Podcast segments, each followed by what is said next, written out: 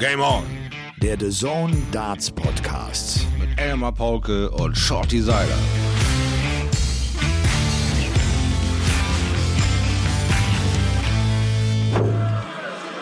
For the first time in his career, with crowning the Universe Premier League champion, ladies and gentlemen,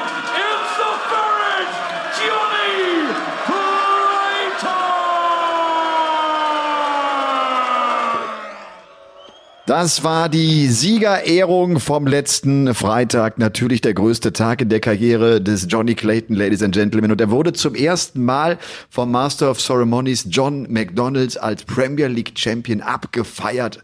Und äh, es war natürlich ein großer Tag, nicht nur wegen des äh, spielerischen und sportlichen Erfolgs, auch wegen der 250.000 Pfund Preisgeld, sein höchstes Preisgeld in seiner Karriere. Und das alles wird natürlich auch im Mittelpunkt stehen heute bei uns bei Game On. Ich habe mich zudem Mitte letzter Woche noch mit Flo Hempel unterhalten. Der war ja auch zwei Tage bei The Zone mit dabei. Wie ich finde, ein ganz spannendes Gespräch, das ganz gut zeigt, wie Flo tickt, wie er zum Darts kam, wie der Handballsport ihn geprägt hat. Und weil ich weiß, dass so eine Übertragungswoche uns alle motiviert, wieder selber mehr ans Board zu gehen und Pfeile zu schmeißen, werft ruhig weiter. Das ist überhaupt kein Problem. Während äh, wir euch hier am 1. Juni äh, wahnsinnig herzlich zu Folge Nummer 61 von Game On, dem The Zone Darts Podcast begrüßen. Mit freundlichster Unterstützung, wie immer, der Kollegen von Sportbuzzer. Mein lieber Shorty und äh, der Mai ist schon wieder vorbei. Er hat uns ein paar Mal ganz schön im Regen stehen lassen, aber er ist vorbei und wir nähern uns tatsächlich der Jahreshälfte. Das, das gibt's doch gar nicht.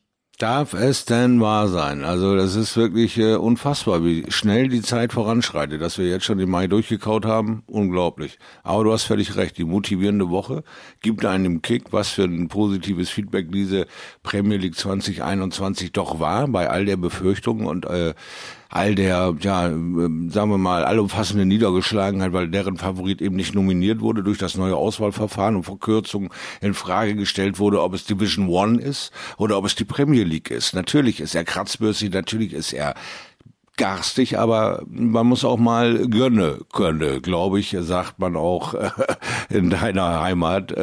Und von daher bin ich absolut bereit dazu, mir weiterhin John McDonald mit neuen ja, Krönungen anzuhören für Major-Turniere, weil das mit äh, The Ferret Johnny Clayton ging ihm doch schon geschmeidig von der Zunge.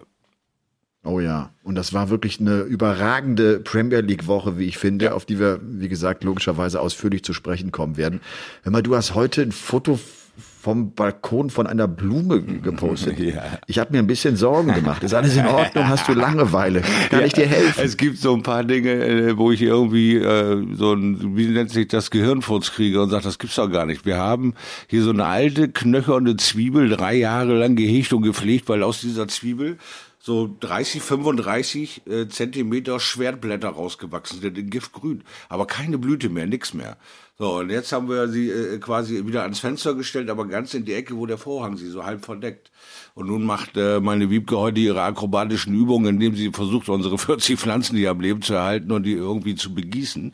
Und guckt hinter diesen Vorhang und kriegt voll den Anfall und sagt, was ist denn hier los? Da kommt eine Blüte nach drei Jahren. Ein riesen Ding. Und das Ding wollte ich natürlich mit der Welt teilen, was crazy das, Le das Leben sein kann. Ja, schon seit ähm, Ewigkeiten totgesagt sozusagen. Und auf einmal kommt noch mal eine fette Blüte. Und was für ein Gerät. Ich habe mich richtig erschrocken, was äh, das für ein großer Blütenkelch da oben ist. Ich bin hellauf begeistert und warte einfach ab, was da kommt. Und ja, darüber hinaus war das ähm, so das einzige Highlight, was mich die letzten Tage quasi aufrechterhalten hat, weil wieder sehr, sehr betrübliche Nachrichten eintrudeln. Und das ist nicht so schön, mit all diesen Themen umzugehen. Da freut man sich über sowas wie ein kleiner Idiot halt. Darf ich da nachfragen? Ja, weiß ich auch nicht so genau, ob man das alles so publik machen soll, aber Freunde von mir, mein Freundeskreis ist nicht gerade klein und ich habe äh, fürchterlich durchgeschnauft und gesagt, was für ein Glück ich hatte, wie wenig ich belästigt wurde mit diesen Todesnachrichten. Und am Ende habe ich gehofft, es bleibt irgendwie klein und sehr überschaulich, diese Zahl. Und äh, sie ist jetzt in den letzten Tagen um zwei neue Namen gewachsen und das ist zum Oi. Ausrasten. Und einer ist von diesem äh, Thema, was äh, immer noch, äh, ja, was weiß ich, wie heißen sie, die Alu-Helmträger äh, leugnen, dass es das nicht gibt. Äh, einen davon hat es äh, genau dadurch äh, quasi da ähm, äh, erledigt durch diesen Virus, den sie alle leugnen, den es nicht gibt. Der hat es äh, da nicht durchgeschafft, durch diese ins Koma legen müssen und Geschichte und hat sich leider verabschiedet. Und der andere Kollege ist halt äh, einfach an Krebs gestorben und äh, war auch nicht mehr zu retten. Aber äh, es ist passt alles nicht in dieses Bild. Diese Nachrichten sind äh, zum Kotzen. Und äh, da freut man sich über eine, ja, über eine blöde Blume schlicht und einfach, weil äh, muss sich mittlerweile wirklich verhangeln von einem guten Moment zum anderen. Du, ich nutze so ein bisschen meine Fähigkeiten aus der mentalen Geschichte vom Dart, um da positive Elemente zu erleben während eines Spiels, um dieses Spiel positiv für dich zu gestalten und zu gewinnen, versuche ich das jetzt mittlerweile im Endspurt auf die Impftermine. Wir haben heute, meine, habe ich meine Zahl bekommen. Ich bin auf Platz 11.365 der Warteliste äh, für meine Impfung. Ja, äh, das heißt, es ist noch ein bisschen Strecke da und nun müssen wir anfangen zu zaubern, um das Hirn und das Gesicht lächeln zu lassen, müssen halt Kleinigkeiten, die einfach den Tag oder die nächste Stunde versüßen. Und dann geht das okay. halt alles weiter. Dann tut mir das äh, natürlich äh, zunächst mal richtig leid. Mhm. Und äh, viel schöner, als äh, dass wir das äh, hier mit dem Game On Darts Podcast auffangen, können wir es wahrscheinlich gar nicht tun. Yes. Als du eben sagtest, völlig überraschend und äh, die, die, die Zwiebel mit der Blüte. Ja. Äh, passt eigentlich dazu, dass wir heute auch so ein bisschen überraschend agieren, äh, vielleicht äh, weil wir unvorhersehbar bleiben wollen, so ein bisschen antizyklisch, weißt du, so ja. wie du immer an der Finanzbörse unterwegs bist und mit großem Erfolg. Heute kein Fan-Intro. Ja. Und heute, das habe ich einfach mal entschieden, auch keine Fanfragen. Oha. Ich finde, ich finde, äh, es darf sich nicht so, es darf sich so normal werden. Mm. Es darf nicht so, so, so zum Standard mm. werden. Es ist, glaube ich, immer schön, wenn man zwischendurch äh, nicht so genau weiß, was denn da kommen wird. Ähm, äh, du, was, was ist denn, was ist denn mit der Paradarts-Geschichte? Ja. Wie, wie, läuft das denn? Oh, also was wir da für einen Ball losgetreten haben, der ist kolossal. Ich meine, wir haben ja jetzt noch wirklich ein enges Programm und wir haben mit Flo auch eine tolle äh, Strecke, die wir euch anbieten können und wir wollen diesen Podcast hier auch nicht bis ins Unendliche zerren. Aber äh, ich würde euch auch ein bisschen Bock auf eine Folge 62 machen. Da habe ich dann alles so ein bisschen zusammengefegt, weil in der letzten Zeit war es wirklich kolossal, was das für ein Feedback gab. Es gab viele tolle Ideen, die durchgespult wurden. Es gibt bis jetzt jetzt schon äh, zu vermelden, dass sie mittlerweile beim Spendestand von 7.300 Euro sind, was immerhin die Hälfte. Ach komm. Alter Schwede, was immerhin die Hälfte dieses Gesamtbudgets sind. Und das ist von einer einzigen Community, die Gogatano, aufgestellt worden, mit äh, kolossalen Ideen, die sie da ausgetauscht haben, mit Dingen, die sie verselbstständigt haben und die einfach äh, nur wirklich zeigen, wir sind alle doch noch nicht Malle im Kopf, wir haben alle doch noch ein Herz für jeden und sagen, unser Sport ist für verdammt noch mal alle. Also legen wir alle einen Fünfer in die Mitte und lassen die Jungs glänzen. Und das ist einfach kolossal mitzuerleben, weil das sind diese kleinen Punkte, die dich eben durch die Wartezeit bringen. Und das war einfach Spaß äh, pur und auch Leute, die sich einfach umdrehen und sagen, ich will helfen. Jetzt haben wir endlich mal einen Punkt, wo wir gehen, gehen können, wo wir es machen können. Und wir haben zum Überlegen, zum Diskutieren und nach, äh, nach äh, Fragen angeregt und auch äh, alte Institutionen ins Wackeln und ins Erklärungsnot und in äh, Agieren gebracht. Also auch da, an der Front brökelt's nicht, äh, sondern es kommt da mehr auf einen zu, ein, ein Miteinander. Äh, das, was wir eigentlich wollten von Anfang an. Es, es, es wird durch sanften Druck der Community darauf hingewiesen, vergesst uns nicht die Paradata. Und das ist einfach die tollste Nachricht, die ich bis jetzt sagen kann. Die Zahlen, Statistik, Super. der ganze Spuk. Da bin ich auf Folge 62 für euch da.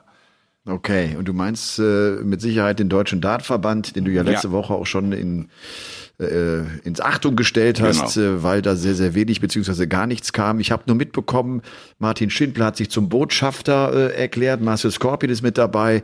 Ich weiß, dass Gabriel Clemens, und ich weiß gar nicht, ob ich das jetzt äh, hier öffentlich sagen kann, ob ihm das recht ist, der hat auf jeden Fall auch, ja. und ich habe das Gefühl, keinen zu knappen Betrag äh, gespendet, weil er es cool findet und sagt, Mensch, das, da, da müssen wir helfen. Auch er fühlt sich irgendwie in der Pflicht, genau. äh, als, als derjenige, der äh, ja auch seine Vorteile, auch seine Finanzierung finanziellen Vorteile durch Darts äh, hat, hat entstehen lassen können.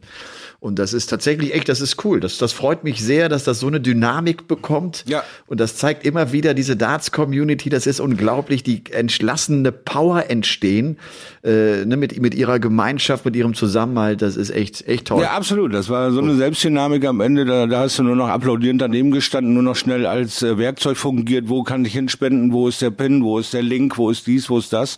Hast das rausgeschossen in die Gemeinde und dann äh, sitzt du völlig entspannt auf dem Samstagabend hier und dann kommt dein Freund Dragutin Horvath und sagt, Digga, wo ist der Pin, wo ist das Ding, wo kann ich machen? Ich versteige ein Shirt von mir, Kohle spendig. Ich sag, grandios, sagt er, wir halten zusammen. Du kennst ja Dragutin, unseren wortgewandten Akrobaten. Du weißt ja, wie kurz und knapp und dann ist das ein Statement. Der Koloss hat gesprochen, Ende Gelände. Herkules hat gesagt, ich versteigere mein Shirt und die Kohle wird gespendet. Ja, auch dafür schon wieder, weil das ist seine Idee, ja. sein Ausdruck, seine Local Hero Standard und das kann ich nur befürworten. Also wenn dann auch Ideen zusammenkommen da draußen, immer her damit. Paradata mittlerweile auf Instagram eine eigene Seite, auch da in Zusammenarbeit mit, äh, mit den Medien. Also müsst ihr auf die Seite mal gehen, paradata.de. Äh, ich mir ist natürlich jetzt gerade wieder der Name entfallen. Ich glaube Tenhofen Media heißt das, die das angeboten haben, das zu managen. Grandioser Support, hüben wie drüben. Ich hoffe, ich vergesse nichts in Folge 62, ihr Lieben. Okay. Also nächste Woche wird es mehr dazu geben.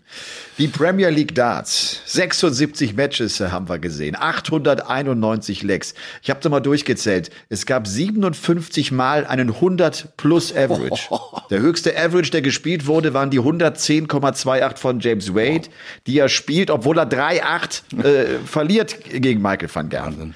Wir haben zwei neuen Data erlebt von unseren beiden Finalisten ja, übrigens, ja, genau. Johnny Clayton und José de Sousa. Das war ja in der Anfangsphase und da haben wir noch nicht gedacht und nicht geahnt, dass das Ding so laufen würde.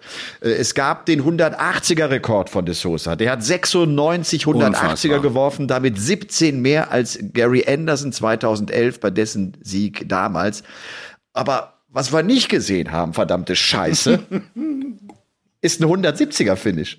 Das gibt's doch gar der nicht. Big Fish. Der Big Fish. Der Big ja, Fish. der gibt's doch nicht. Es ist diese natürliche Abneigung eines Profidacht-Sportlers, einfach mal aufs Bull zu feuern. Ich sehe so viele 18er und 10er Würfe, dass mir die Zähne ausfallen. Ich habe das schon immer gesagt, komm, mach auch mal ein bisschen für die Show. Es ist ein Doppel, es ist ein Bullseye. Wo ist das scheiß Problem, wenn ich es mal so krass sagen darf? Aber es ist natürlich auch so kolossal einfach erklärbar. Mit der 18 bin ich safe. Ja, und jetzt zuckst du einmal und schraubst in eine 1 und dann wirfst du dich nochmal mit der Triple Triple 17 tot und dann, verdammt nochmal, hättest du doch bloß auf Bull geworfen. Aber naja, jeder hat seine Philosophie und am Ende wird es wahrscheinlich die Quote oder die Prozentzahl zeigen, dass der Weg über 1832 wahrscheinlich der professionelle und safe ist oder über die 10 wäre ja ganz safe, weil mit der Triple du dich dann nicht überwerfen kannst, mit der Triple 18 bekanntlich schon. Auch diese äh, ja. Dinge sind schon passiert, also von daher äh, ja. klar, ne? Aber vom Entertainment-Faktor her ist der Big Fish eine echte Zicke. Ja. Und er hat, äh, ja, wir haben ihn vermisst. Ja. Ich habe auch gedacht, ich habe auch wirklich gedacht, er würde noch fallen, auch vielleicht am Playoff-Abend, also letzten Freitag, aber er fiel ganz einfach nicht. Johnny, lass uns vielleicht wirklich das, das Pferd von hinten aufrollen. Ja, lass uns mit Johnny Clayton beginnen. Absolut. Also wir haben zum einen haben wir ein Premier League-Finale mit zwei Debütanten ja und damit zum zweiten Mal in Folge. Das war Im das letzten Verrückte. Jahr sind es Glenn Durant und Nathan Aspinall und Durant gewinnt das Ding und in diesem Jahr sind es Johnny Clayton und Josie de Sousa. Wann ist dir das Unfassbar. aufgefallen? Wann ist dir das aufgefallen? Weil mir ist das gar nicht aufgefallen, bevor das von dir über Dazon, über den Ether kam. Ich dachte, verdammte Tat, der hat recht, das gibt's doch gar nicht. Stimmt, mir ist das ganz, ganz, ganz spät überhaupt, also gar nicht aufgefallen, bis du es gesagt hast. Ja. Dass das zweimal Debütanten waren, das ist doch irre. Bei diesem Prestige-Turnier, also Wahnsinn. Ja. Ich meine, und das sorgt mir vielleicht auch nochmal, weil ich eben so ein paar Zahlen zur, zur gesamten ja. Saison genannt mhm. habe dass der Titelverteidiger mit null Punkten rausgeht, Glenn.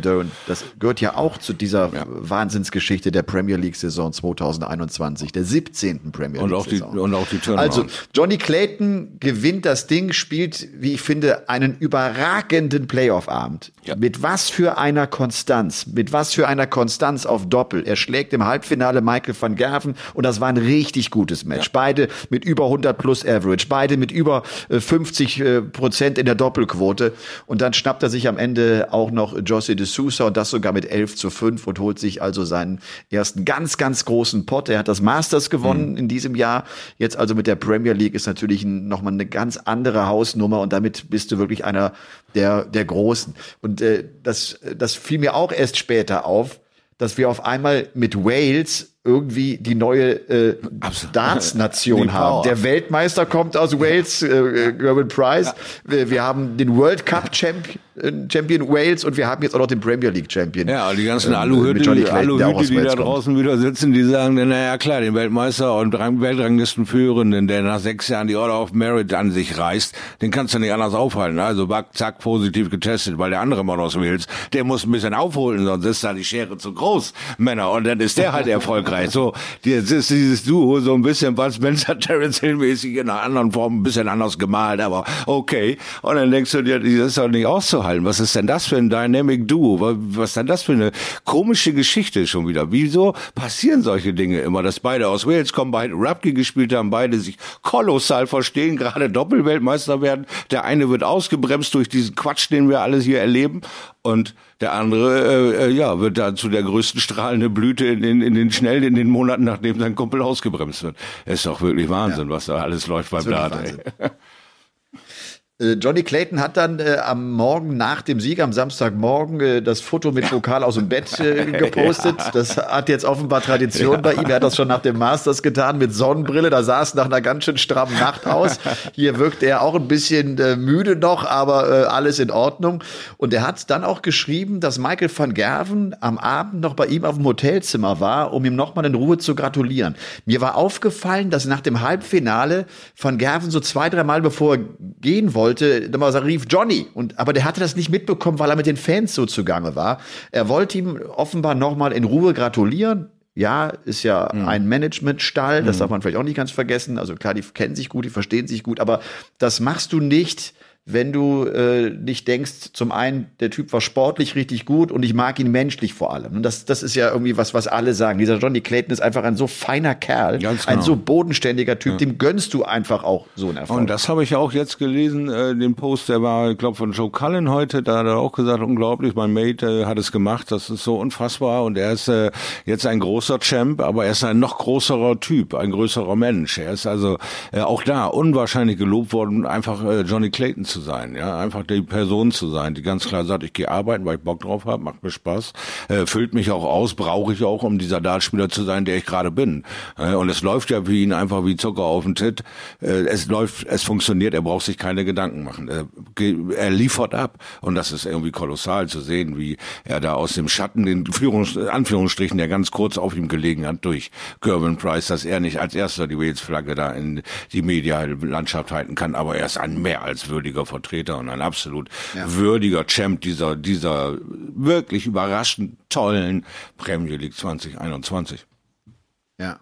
Und er sagt tatsächlich auch dann im Interview Freitagabend sofort auch den Satz, ja, ja, und am Montag gehe ich wieder arbeiten. Ja. Ich habe mich das schon gefragt, warum? Warum macht er das? Der hat jetzt 250.000 Pfund verdient. Das wird wahrscheinlich das vier- bis fünffache Jahreseinkommen sein, das er normalerweise hat. Ich kenne ehrlich gesagt sein Jahreseinkommen nicht, aber einfach mal so vermutet oder hochgerechnet. Warum macht er das? Ich habe eigentlich für mich nur eine Erklärung. Er hat Angst, dass wenn er etwas verändert, dieses ganze Konstrukt zusammenbricht. Er will alles so lassen, wie es gerade ist. Und da wird nichts verändert. Haben wir doch schon mal drüber geredet, über diese Aberglauben-Nummer eines Dartsportlers. Ja. Es geht bei manchen los mit, das muss immer derselbe Socke sein. Also, äh, was weiß ich, ich kenne noch einen Kollege Lee Palfreyman, der hatte eine rote und eine grüne Socke an. Äh, immer wenn er auf die Turniere gegangen ist. So unter der Woche nicht, aber wenn es auf Turniere ging, war es eine rote und grüne. Das war schon sein äh, Ritual. Und ich glaube, genau das ist Johnny Clayton, der sagt, ich bin so weit gekommen, indem ich es so getan habe, wie ich es getan habe. Ich habe halt das, also ich habe gearbeitet, ich habe trainiert, ich habe äh, mich einfach weiter jetzt durchgesetzt auf den Turnieren. Jetzt habe ich Siege errungen und ich werde weiterhin, wird es keine größere Belastung für mich sein, wenn ich weiterhin arbeite und das so lasse. Durch A, durch Aberglaube und B, glaube ich auch, ähm, es kann ja auch von morgen äh, also auf übermorgen wieder vorbei sein mit der ganzen Geschichte, weil es wird ja rasant, was da gerade durchgereicht wird an der an der Front da von von 1 bis 16, das ist ja kolossal, was da für ein äh, Würfelspiel stattfindet. Äh, und dann hat er aber safe sein Arbeitsblatt und kann in Ruhe weitermachen, so wie Gaga auch immer wieder betont, ich kann ja auch wieder arbeiten gehen, wenn es nicht mehr mehr funktioniert. Wenn du diese Einstellung hast, dann ist auch dieser Druck vielleicht ein anderer, weil wir, wir haben ja auch so eine, so eine, so einen Wechsel der ganzen Generation. Jetzt damals war es erstmal arbeiten, dann die Sportskarriere. Jetzt können wir die Sportskarrieren viel früher anbieten, viel früher integrieren und die können so eine Semi-Arbeit für sich machen oder sie können direkt in den Profisport gehen. Sie können tausend Dinge machen. Wir können einfach heute viel mehr anbieten als damals und deswegen werden wir, denke ich mal, so eine Semi-Pro-Karriere immer weiter mit großen Erfolgen sehen. Ich glaube, sie hat auch noch äh, zum Nebeneffekt, dass du nicht Gefahr läufst, abzuheben und durchzudrehen. Ne, das könnte ja auch passieren. Ja. Jetzt hast du großen Erfolg, dann sagst du nur noch Darts, dann wirst du vielleicht ein bisschen faul ja. am Practice Board. Du, du gehst zurück in deinen Alltag, gerade an Johnny Clayton, der hat Kinder zu Hause, der geht arbeiten am Montag, da, da, das, das, das gibt dir Bodenkontakt, an, das gibt dir, das gibt dir Haftung. An, an wen erinnert dich das? Ich weiß noch, einmal kamst du mit für mich völlig überraschender Geschichte um die Ecke und da ging es um unseren Freund Jabba. Da war, ich glaube, Jabba das erste Mal auf der European Tour erfolgreich. Und da gab es den Tweet seiner Frau, naja, wenn du zu Hause bist, der Abwasch wartet. Weißt du noch? Da hast du da gewonnen. Wir haben uns kaputt gelacht über die Coolness seiner Frau. Sagt, ja, ja, Digga, brauchst du nicht denken, dass du einfach schnell rumkommst. Wie egal, dass du das Ding gewonnen hast, sozusagen. Und das war einfach grandios vor allem, so irgendwie. Und vor allem, sie hat ja auch schön die Hosen ja, an ja, in dieser genau. Ehe. Und das stimmt, was sie schreibt. Das ist die pure Wahrheit, was sie geschrieben hat. Ja, das war grandios zu lesen. Einfach, einfach um, ja. um der Bodenhaftung ganz klar äh, recht zu geben. Das sind einfach Haushalte, die nicht darauf konditioniert sind, tatsächlich irgendwann mal mit Millionen jonglieren zu müssen. Das sind ganz normale alltägliche Beziehungen, die quasi so bei zwei, 3.000 Euro im Monat äh, Gesamtumsatz, äh, die die beiden da so haben, rumjongliert werden, wie, wie es eben so ist. Und auf einmal platzt seine Karriere raus. Und dann äh, muss er erstmal ein bisschen vielleicht auch zurückdrehen und eben nicht mehr so ganz schnodderig mit einem Kerl in der Öffentlichkeit reden, weil könnte ja auch mal falsch ankommen oder sowas. Ne? Wer weiß. Aber ich fand es halt kolossal, brutal ehrlich und, und äh, habe mich bepisst voll lachen, muss ich auch mal so ehrlich sagen halt. Ne? Johnny Clayton, das hat mich schon überrascht. Ich dachte, dass er, als er am Mittwoch gegen Peter Wright spielt, das Match mit 5 zu 8 verliert und hinten raus es echt mit den Nerven zu tun bekam. Richtig. Der ist nervös geworden. Richtig. Du hast gemerkt, jetzt, jetzt geht's in die Hirse rein. Ja. Da war ich mir ziemlich sicher, dass er den Playoff-Abend nicht erreichen würde. Und dann spielt er ja am Abend danach, am Donnerstag dann dieses Monster-Match gegen Dimitri Vandenberg. Ja. Ja. Und er kam irgendwie verändert zurück. Seitdem spielt das emotionaler, als er es vorher getan hat. Und mir hat das verdammt gut gefallen. Ich finde, er, er stärkt seine Präsenz irgendwie am Oki. Ne? Der, der, der, den nimmst du richtig wahr. Und äh, der hat natürlich auch gegen Vandenberg später selber gesagt, das war wahrscheinlich das wichtigste und größte Match meiner Karriere. Da hat er das Finale noch nicht gewonnen. Mhm. Aber das hat ja, das hat ja auch gezeigt, äh, was für eine Bedeutung es für ihn hatte und dann auch, was für ein Druck es für ihn ist, ja, ne? so ein Match spielen zu müssen ja. und dann noch gewinnen zu können. Ja, ich wollte gerade sagen, er hat das ja zweimal diesen Test schon eher bestehen müssen als all die anderen, indem er gegen Demi halt in dieser Königsdisziplin angetreten ist, Sekt oder Selta. Ja. Und da hat er sich auch genau zum richtigen Zeitpunkt den Vorteil verschafft und hat gesehen, es funktioniert. Das ist keine Eintagsfliege. Ich habe es äh, ja schon ein, zwei Mal ausprobiert und kam bis ins Halbfinale und jetzt äh, hab, konnte ich mich hier gegen Dimi durchsetzen, also gehe ich weiter auf diese Karte cool bleiben und sicheres Checken. Und was hat er dann bitte im Finale aufgedreht? Er hat nichts mehr anbrennen lassen. Kein Zip und Zap, Dart auf Doppel, Dart im Doppel, Ende Gelände, L5, Dankeschön brutal. Aber das ist die einzige Waffe gegen José de Sousa, die zieht. Den musst du einfach vorher den Stecker ziehen. Ansonsten findet er bei jedem Verrechner noch den Weg, dir den reinzuwirken. Und das ist seine stärkste Waffe, diese Entspanntheit, ob es eine Doppel 13, eine 3 oder eine Doppel 5 ist. Jetzt begehe ich vielleicht Wettbewerbsverbot, deswegen Achtung, Achtung, Werbung. Soll es ein Doppel oder Triple sein? Zieh dir erst einen Prickel rein. War damals der Werbespruch von Bernd Hebeker und Mervyn King denken. Ich, ey, das ist so kaputt. grandios gewesen. Weißt du, diese ganzen Flashbacks, die in dich reinknallen, während du dir diesen grandiosen Portugiesen reinziehst. Und jedes Mal knallt der Rücken auf. The Special One. Yes, Sir, I'm a fan. Ja. Vielleicht ganz kurz nochmal die Zahlen äh, zum Finale. Also Clayton spielt eine 100,18. Er hat eine 55% Doppelquote. Von 20 Würfen versenkt er 11. Und das ist letztlich auch dann der Unterschied zu De Sousa, der nur eine 31% Doppelquote hat, der äh, elf Darts äh, am, am Doppel vorbei wirft. Und natürlich trotzdem selber diesen 100er Average spielt. Äh, insgesamt fallen 1580er. Josie de Sousa, ich glaube, der macht uns allen Spaß. Mhm. Das Feedback auch, was ich so auf Social Media gelesen habe, ist sensationell. Der Typ spielt sich irgendwie in deinen Kopf rein. Ja. Und äh, als er natürlich 120 Punkte Rest mit Tops, Tops, Tops checkt, die Situation kannte ich ja von meinem Duell mit Van Gerven von Beat the Elmer. Ne? Ich weiß, wie sich das anfühlt. Nein, das, das in einem Fernsehmatch, das in einer solchen Phase zu spielen, äh, ist verrückt. Ist es eigentlich so verrückt? Macht das irgendwie Sinn, 120 so zu checken, es so zu versuchen? Wir vergessen immer wieder mal, dass der Kerl aus dem Edat kommt. Und im Edat äh, gibt es viele, viele Allrounder-Turniere. Das heißt äh, Triple, Doppel, Challenges etc., wo die ganze Turniere mitspielen. Also so eine Dinger wie äh, dreimal äh, Doppel zu treffen, um ein Leck zu checken, ist nicht ganz so ungewöhnlich. Aber dreimal Tops in so einer Situation äh, ist nur, wenn du in einer entspannten Modus äh, Trainingssession-Einheit in deinem Kopf deine Dinge durchgehst und das, oh, Scheiße, hat geklappt. Und, und äh, der hat aber nie äh, ausgestrahlt, dass er das irgendwie nicht treffen würde. Äh, in diesen, in diesem Modus, in diesen 30 Sekunden, die nur ihm gehörten. Und dann plopp, ist wieder was Neues aufgeploppt, weil der reißt einen Rekord nach dem anderen. Der macht 1780er mehr als Gary Anderson. Das war der Gott für mich. Der, das geht doch gar nicht, so viel zu werfen. Ach, ich schraub's noch mal kurz unter die 100. Wo kommt denn der her? Was macht denn der Kerl? Ja, der schraubt sogar drei Doppel rein, weil er da Bock drauf hat. Der lässt es einfach die Freude am Dartsport, diese ganzen verrückten Sachen, die gehen. Es geht doch nur darum, ob du dich das traust. Traust du dich? Bupp, er traut sich, er macht's. Traust du dich nicht? Ja. Sieht's natürlich bei Tops, Tops, Doppel eins. Oh, ich glaube, da kriegst du körperliche Schmerzen. Aber diesen Versuch, mein lieber Gott, was muss das für eine Entenpelle gewesen sein, die ihm darunter gejagt ist, als das Ding funktioniert hat. Aber wenn du das nicht Und versuchst bleiben wir stehen. Ja, und er hat das ja auch die Tage vorher schon versucht. Ja, ne? Der ja. hatte, der hatte auch die Tage vor diese 120 Rest und hast du sofort gesehen, er zielt oben Richtung äh, Tops ja. und geht nicht auf die Triple 20. Äh, okay, also wenn ich das Problem ist ja, ich werf den da drüber. Mhm. Damit ist meine Chance ja dahin. Richtig. Wenn ich ja drunter werfe und ich treffe die große 20, kann ich ja immer noch auf die Triple 20 gehen für die Doppel 20. Also das ist ja das einzige Risiko, was du wirklich eingehst, ist, dass du den ersten drüber wirst. Sehr aggressiv wenn, auf wenn Top du den, gehst, ja. Genau. Ne? Denn wenn du den ersten ja triffst, ist das Doppelfeld, wie wir wissen, ja breiter als das Trippelfeld, dann könnte das ja vielleicht sogar wieder Sinn machen, ja, ganz ne, genau. so zu spielen. Es geht ne? nur darum, was haben wir ja damals schon diskutiert darüber, weil jetzt Gary Anderson ange, angefangen hatte, 134 mit Triple 18 Tops Tops zu checken. Und da hieß es, oh, was ist das denn? Gentleman's Like ist das nicht? Vertragsbruch gefühlt, so, äh, du bist da eine Phalanx eingebrochen, das ist Exhibition-Style. Sowas machen wir, wenn wir uns mit den Jungs äh, noch eher treffen, mit den Fans und denen zeigen, was wir eigentlich alles so treffen können, aber doch nicht hier gegeneinander. Was machst du denn da?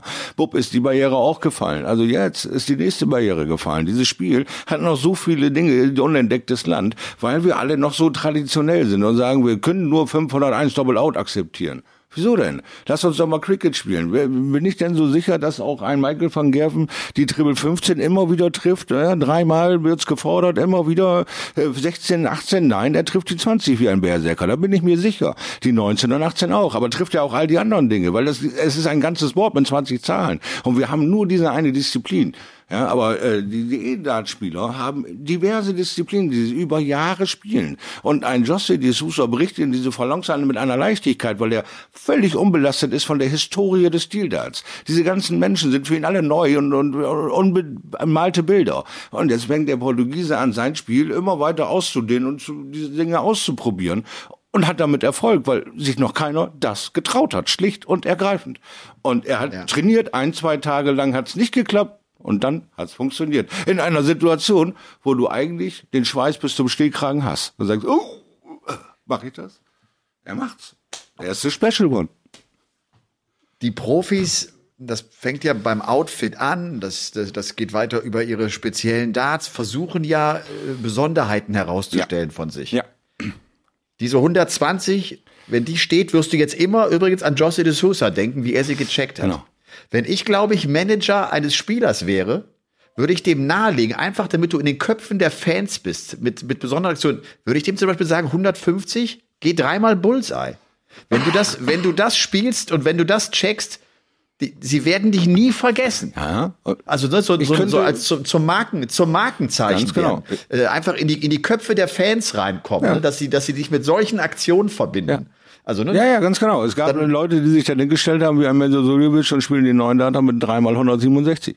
Und er spielt den Triple 20, Triple 19 Bullseye. Und da spielt er dreimal hintereinander, dreht sich um und grinst. Und ich sage, du hast sie nicht alle, aber gratuliere. Das ist kolossal. Aber jetzt stell dir das mal auf einer PDC-Bühne vor. Dann reißen die die Hütte ab, mal lieber. Dann gehen die mit Beute nach Hause und die ist von dir. Die werden an deinen Klamotten zerren, weil sie das nicht fassen können, was alles so funktioniert. In einem gechillten Trainingsmodus gehen Dinge, da fällt dir ein Auge raus vor Freude. Das ist irre. Ja, aber dieser Modus, dieses komplette Relaxed-Sein ist einfach noch nicht ganz so verbreitet. Wenn wir das weiterhin trainieren, trainieren, werden in zehn Jahren Dinge an diesem Board möglich sein, weil der Typ irgendwo auf dem Planeten in seinem Kopf Golf spielt und dir Dinge an Bord zeigt und sagst, das gibt's doch gar nicht. Wie kann man so cool sein? Ja, damals haben sie gesagt, Stone Cold Face John Lowe. Wie kann der so eisekalt sein bei dem Doppel 18er da? Das, da hättest du, was will ich, ein Ei aufknacken können an seiner Birne, das hätte er nicht gemerkt. Das war einfach kolossal, diese Momente, die uns so weitertreiben als Menschen, die uns so begeistern, die uns so so zu einem Fan einfach werden lassen. ne? Und die werden, ähm, das hat mir diese Premier League gezeigt, die werden von Leuten präsentiert werden, die wir noch null auf der Uhr haben. Da wird noch viel mehr kommen. Hurra, hurra, Ja. Darts ist wieder da. Lass uns zum Auftritt von Michael van Gerven äh, sprechen. Ähm, er, der große Töne gespuckt hat, gerade auch nachdem er dann Platz eins nach der regulären Saison äh, eingefahren hat. Und die Fans wieder da 20.000 waren. Pfund Bonuspreisgeld. Sofort geht er ja auch verbal wieder in die Offensive. Und ich merke auch das übrigens inzwischen auf Social Media. Daran reiben sich immer mehr Fans. Die sagen, was soll das eigentlich? Warum kündigt er permanent an, dass nur der Sieg und äh, dass er so großer Spieler ist und der beste Spieler ist? Er ist es doch gerade gar nicht. Das ist halt seine Art und Weise, mit der Situation umzugehen. Er will einfach diese Position nicht so einfach auch aufgeben. Er, er, er kämpft darum, dass er diese, diese Führungsposition beibehält oder diese Dominanz. Aber es gelingt ihm nicht. Er kassiert die vierte Niederlage in 2021 gegen Johnny Clayton und geht verdientermaßen wirklich auch raus. Ja. Und das Problem an diesem Dingens hat mir ein Kollege mal erzählt, ist Verlustangst. Du hast ja einen gewissen Status äh, erarbeitet, du hast ja eine gewisse Gefürchtheit in der Szene erarbeitet und du hast ja einen gewissen äh, Obolus erarbeitet, äh, dass du gut verdienst.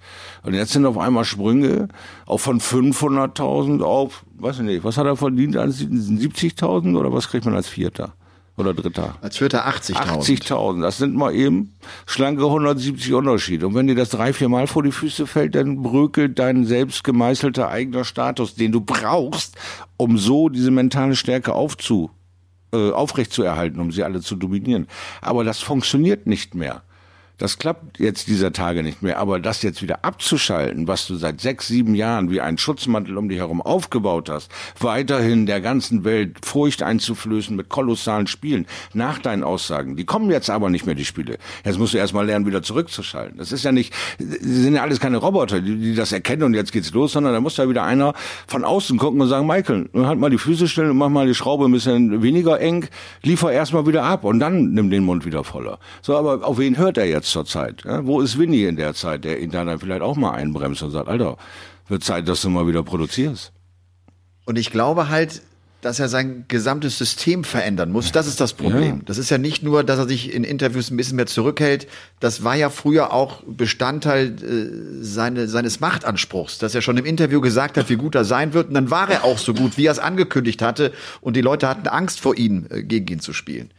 Und er schafft es äh, jetzt auch gegen Clayton wieder nicht so gut reinzukommen ins Match, dass er das Match von vorne spielen kann. okay. Er kann hinten raus nicht diese besonderen Akzente setzen. Er kommt ja, nachdem er 4-6 hinten liegt, ran, gewinnt drei Lecks nacheinander zur 7 zu 6 Führung. Da war wieder der Moment, wo du eigentlich denkst, jetzt hat er das doch. Und er hat es aber nicht. Weil Clayton aber zu gut gespielt hat. Clayton war zu gut. Ja, hat eben genau das, diese, diese Furcht ist nicht da. Der Respekt vor dem guten Spiel des Michael van Gerben ist da und sie wissen, sie müssen ihr Top-Game äh, erreichen oder vielleicht auch sogar mal übers eigene Limit gehen, dann haben sie ihn, dann können sie ihn knacken, weil er mittlerweile angreifbar ist.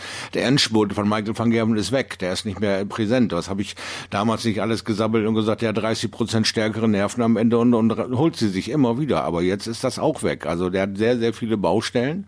Und äh, ich hoffe, er wird diese sechs, acht Wochen, die jetzt da in der Lücke sind, äh, ohne Major-Turnier, ohne wirkliche stressige Anforderungen an, an die an die mediale Welt für an den Kerl, äh, er wird da versuchen, irgendwo seinen Weg wieder zurückzufinden. Und äh, klar ist das ähm, ja aber auch schon immer ein Reibeisen der Michael van Gerben. Ja, dieses dieses brutale Abfeiern und Abfeuern mit diesem hochroten angestrengten Kopf und diesem wutverzerrten Gesicht ist nicht unbedingt extrem sexy, aber es ist furchteinflößend. Und äh, wenn wir uns diese Taka Tiki Taka Kämpfe da angucken oder Tänze vor Rugby-Spielen von den Neu Neuseeländern, das ist auch nicht irgendwie lustig anzusehen. Das ist dann schon nachdenklich machend. Also so fürchten sollst du dich halt und so versuch das halt. Aber es ist ja. zurzeit nicht wirklich mit Erfolg besegnet. Das ist so. Ja, ist tatsächlich so. Und äh, man muss mal sehen, er hatte ja zuletzt auch auf der Pro Tour so gar nicht die Ergebnisse ja. geholt. Jetzt kommen ja nochmal zwei Super Series Blöcke äh, Mitte Juli und das andere dann äh, Anfang Juli. Mal sehen, äh, wie er da unterwegs sein wird. Äh, Glaube ich, der, er muss auch da erfolgreich sein, damit er mit einem guten oder besseren Gefühl zum World Matchplay fahren kann, das ja Ende Juli kommen wird. Er ist überraschenderweise ähm, die Nummer drei da oder auf Merit Elmer? Ja. Oh. Das hat sich, das hat sich zwischendurch verschoben. Da hatte ich mich auch im Kommentar vertan, ja. weil ja inzwischen auch Ergebnisse von vor zwei Jahren rausfallen ja. und das führt zur Veränderung. Der war die zwei ja. nach der WM, aber ist jetzt plötzlich die drei. Peter Wright ist die zwei. Oh wow, okay. Oh. Ja. Ja, jetzt hat Peter Wright ähm, sorry, äh, endlich geschafft, an ihm vorbeizukommen und ist immer noch nicht die Eins. Die, ja, oh, Peter, oh, Peter, oh, Peter.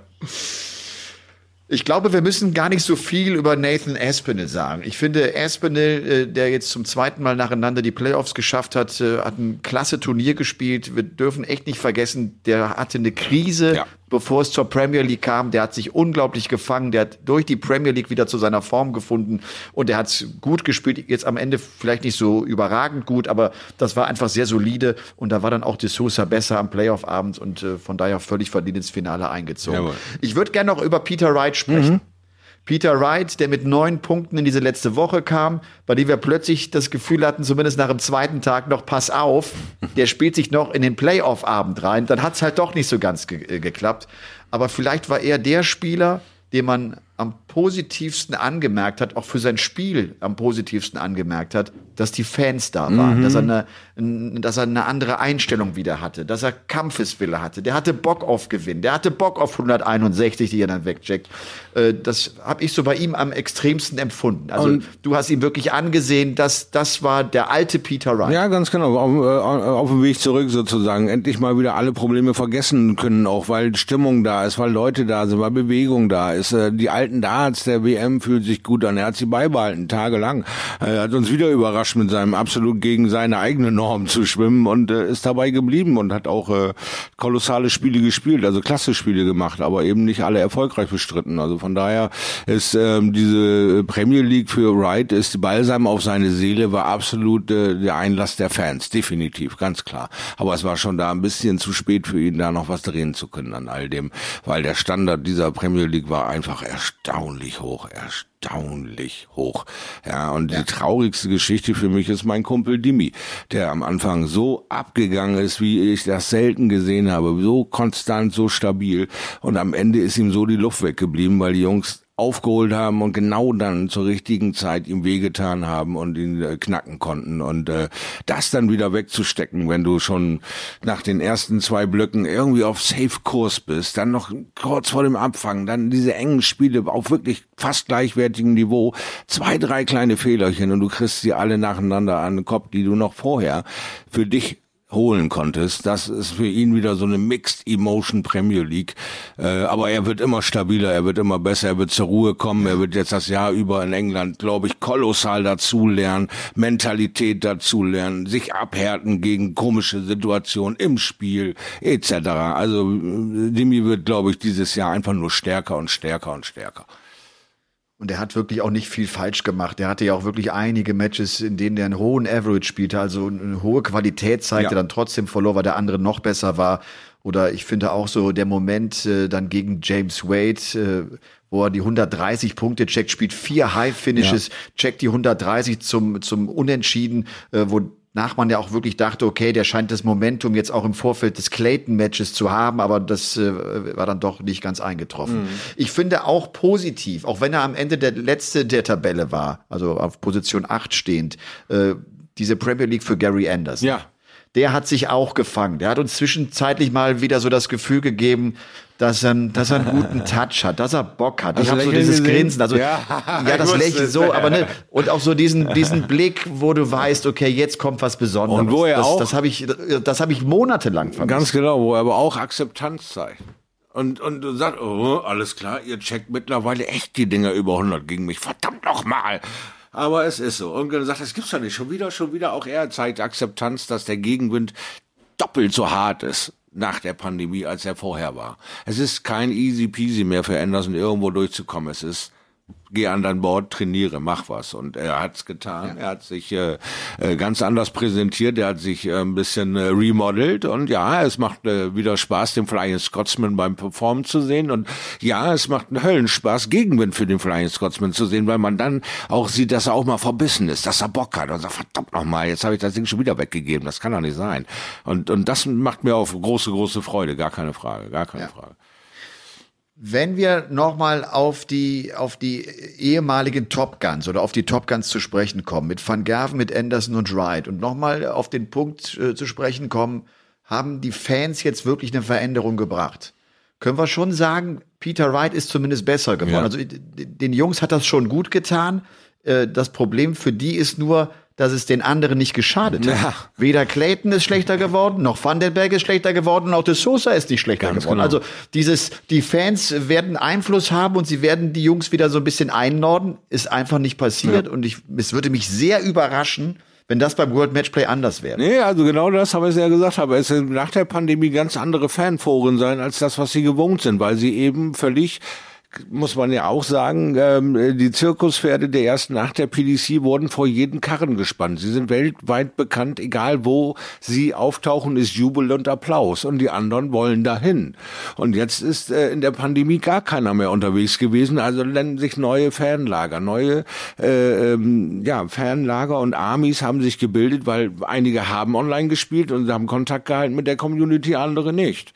Und äh, da haben sie viel eingebüßt, weil neue Leute vor denen getanzt haben im Internet und den Dinge gezeigt haben, was ich ja sage. Im Trainingsmodus ein Michael von äh, hier Michael Smith, was hat er da im Trainingsmodus in seiner Jogginghose in die Küche abgefeuert, einen neuen Data. Wer macht's noch? Der andere hier, Woodhouse spielt einen neuen Data in Ja. diesem Ding. Also ja, sie spielen es einfach, was ich ja gesagt habe. Was im Training abgeht, ist einfach das unentdeckte Land. Und da haben sie ein bisschen reinschnuppern können und haben tolle Fanbases aufgebaut. Und das erschreckt so einen etablierten Mann, dass auf einmal im Background Gleichstand herrscht. Der Jubel hüben wie drüben. Wir haben keine Back, äh, kein, kein, ähm, sie sind nicht vorne im Jubeln. Ja, keiner macht mehr den anderen fertig, sondern es ist ihm gegönnt. Wenn er schafft, so stark gegen dich zu spielen, dann soll er auch auf Doppel werfen. Nur jetzt war dieser Nationenkonflikt kurz aufgezwitscht, ne, wo sie noch gedacht haben, komm schon, wir jubeln unseren Mann zum Sieg, was nicht funktioniert hat gegen die Sousa. Oder gesagt, mir doch egal, gewinne ich das Ding trotzdem. Hat nicht ganz geklappt für Nathan dann eben die Nummer. Ne? Aber das ist eben, glaube ich, total normal. Das ist in Deutschland so gewesen, das ist in, Eng in Holland so, das ist in Schottland so, das ist in Wales so, das ist auch in England so. Wir sind nun mal alle so, dass wir dann eben sagen, komm, wenn, dann soll der Deutsche das Ding gewinnen. Oh, schafft er nicht. Naja, gut, war doch ein geiles Spiel. Fertig, mehr ist da gar nicht an Aggressivität drin. Genauso tut's der englische Fan, genauso tut's der holländische Fan. Wiese gemäht, mehr ist das alles nicht. Ja. Würde gerne noch abschließend zwei Sätze äh, zur Premier League sagen, zwei Sätze zu De Sousa. Zum einen finde ich, er hat den Playoff-Abend nicht mit der Qualität bestreiten können, wie wir ihn vorher gesehen haben. Der hat das nicht ganz hingekriegt. Das passiert natürlich auch einfach mal. Und natürlich gerade an diesem Freitagabend war das mit dem Verrechnen schon kolossal. Am extremsten diese 37 Punkte, wo er über äh, die 15 geht für die Doppel 16 trifft.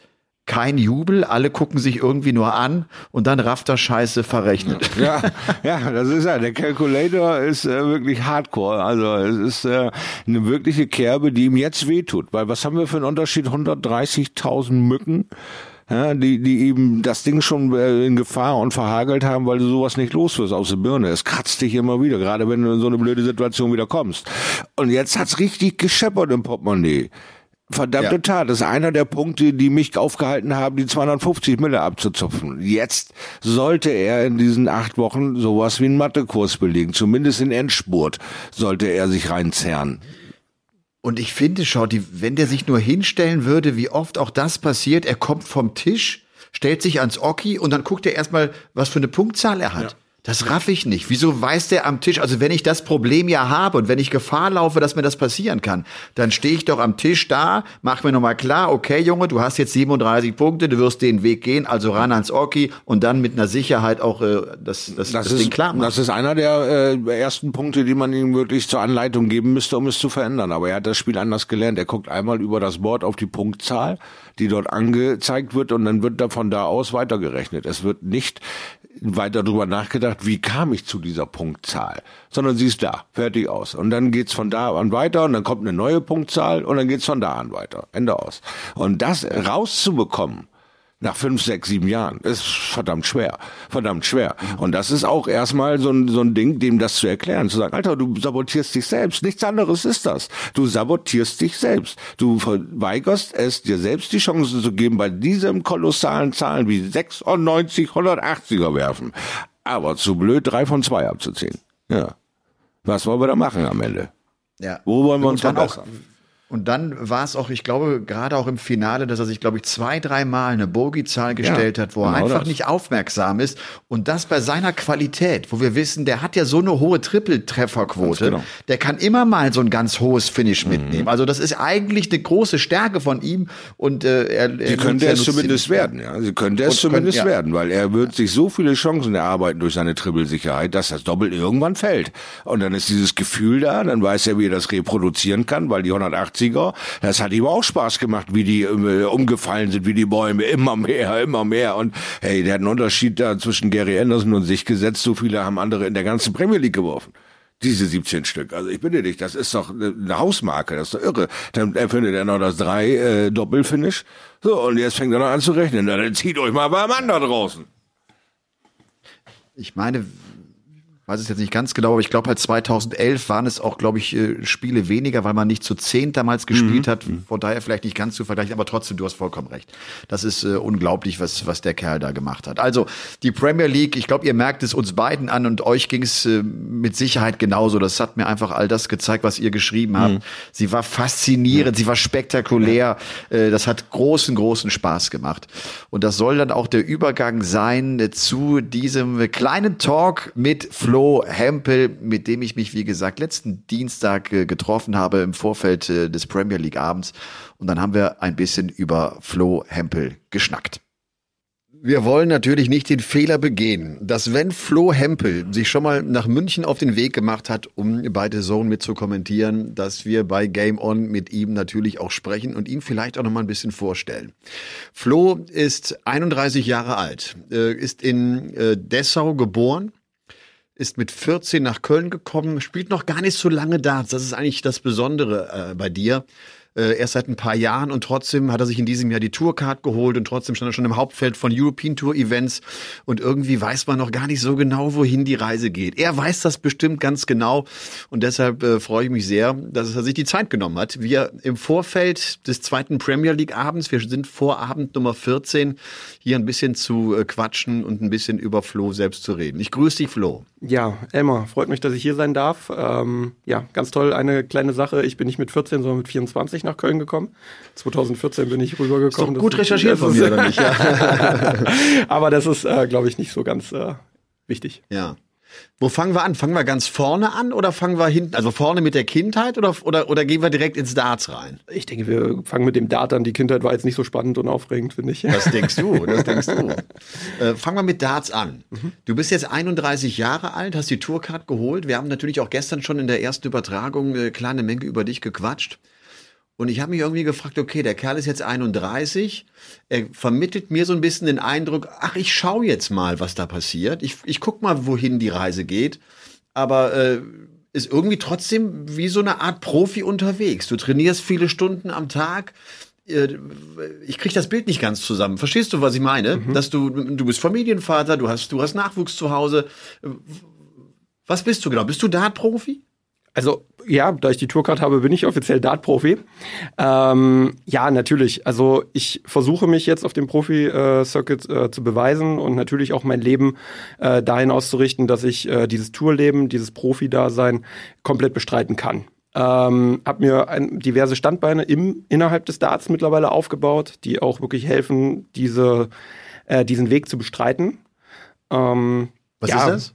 Äh, ja, ich mache diverse Turniere in Köln, ähm, äh, biete Workshops an, äh, habe einen YouTube-Channel mit einem Freund zusammen, also einfach so ein paar Sachen, wo einfach links und rechts einfach ein paar Einnahmen reinkommen, was mir auch riesig, riesig Spaß macht. Äh, wir sind jetzt auch, äh, also der Markus und ich sind jetzt ähm, auch an einem Projekt in Köln dran, da möchte ich auch nicht zu viel verraten, aber da wollen wir trotzdem auch nochmal was machen und ähm, ja, jetzt ist natürlich erstmal ähm, der Fokus auf Sportliche für mich persönlich.